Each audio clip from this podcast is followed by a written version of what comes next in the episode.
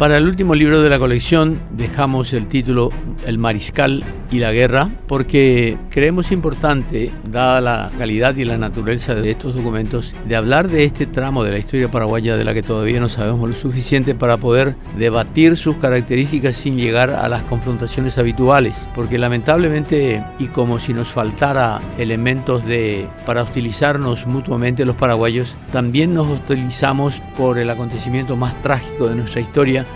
que fue la guerra de la Triple Alianza. Y en realidad podemos discrepar, podemos disentir incluso enfáticamente, pero nos parece que la rica historia de nuestro país y sobre todo el gran protagonismo de nuestros grandes hombres y mujeres se merece un poco más de respeto y que entornemos esas discusiones en andariveles relativamente sensatos que solo puede darnos el conocimiento profundo de nuestra historia. Y esta es una oportunidad porque en el Mariscal y la Guerra también hay documentos que hablan o que explican, mejor dicho, aquellas decisiones que López había tomado y que le valieron el anatema de, sus compatriotas, de muchos de sus compatriotas, y que se explican perfectamente las razones y los porqués. Por ejemplo, la conspiración de, de San Fernando es una conspiración que tiene documentos escritos con relieves verdaderamente que no se pueden omitir, con relieves que hablan del protagonismo de ciertos personajes que tuvieron grandes responsabilidades de gobierno y de Estado dentro del gabinete del mariscal y que lamentablemente defeccionaron o que lamentablemente